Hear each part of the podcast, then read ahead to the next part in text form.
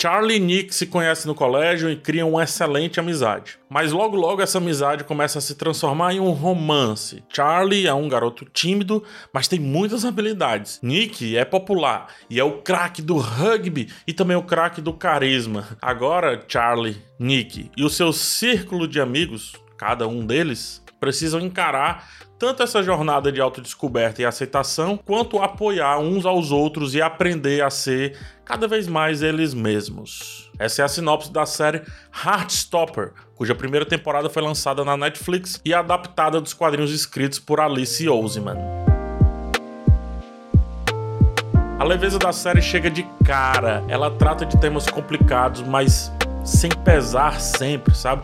Criando um ambiente gostoso de acompanhar, um ambiente seguro. Ela pesa sim nas entrelinhas, nas dores íntimas que Charlie apresenta ou que Nick também apresenta. Sem dar spoiler, obviamente, no segundo episódio, ambos conversam via um texto ali, né, no celular, tipo WhatsApp. A câmera corta para um e mostra a agonia de escrever uma mensagem certeira, depois corta para outro e mostra também outro tipo de agonia agora em responder a mensagem certeira de maneira mais certeira ainda.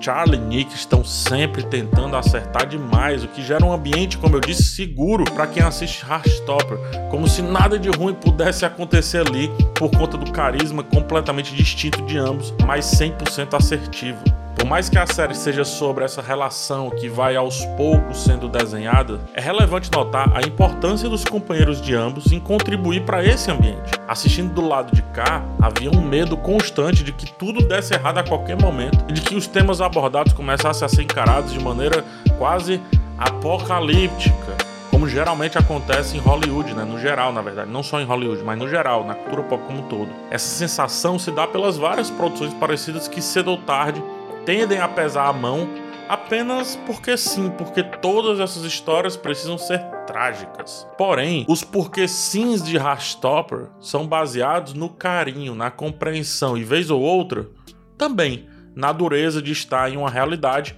que ainda não é 100% aceita com tranquilidade por todos. Quando se aceita essa jornada e toda essa sua tranquilidade, é fácil nos sentirmos tão bem quanto as boas soluções que a série dá para assuntos, como eu já disse, complicados, complexos. Complicados assim, não pelo assunto em si, mas porque, como eu disse, a gente complica.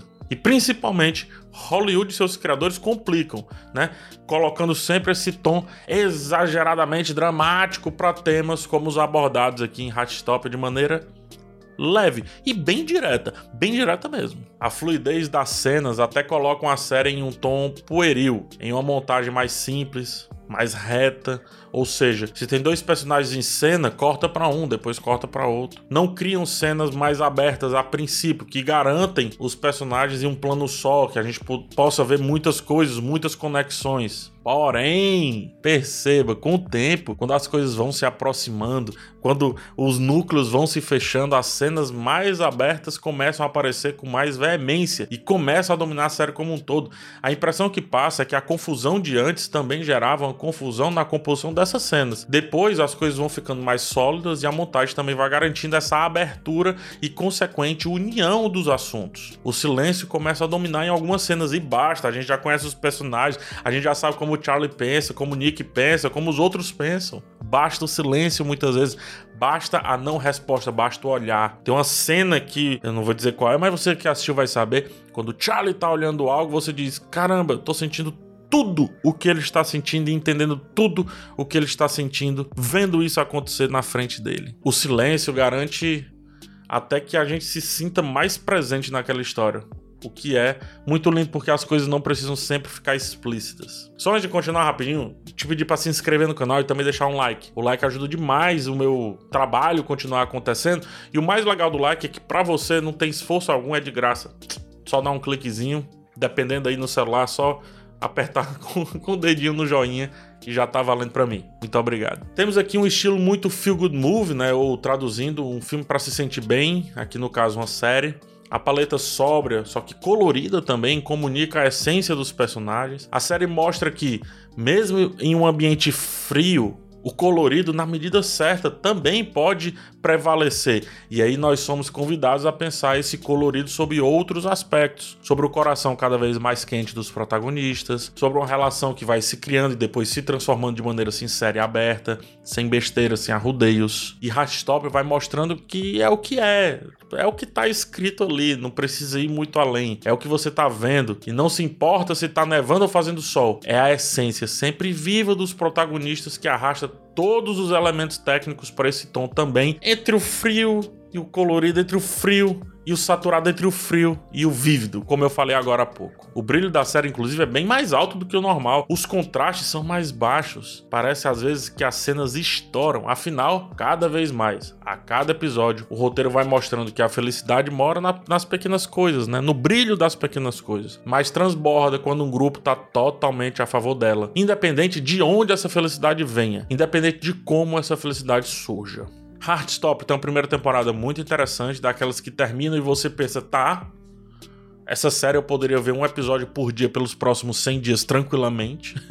é uma série que fez muito bem para mim, me ensinou bastante coisa, me fez visitar lugares que já não existiam mais na minha memória recente e me fez entender a simplicidade com que deveríamos tratar a todos que querem o bem do próximo. Série adolescente?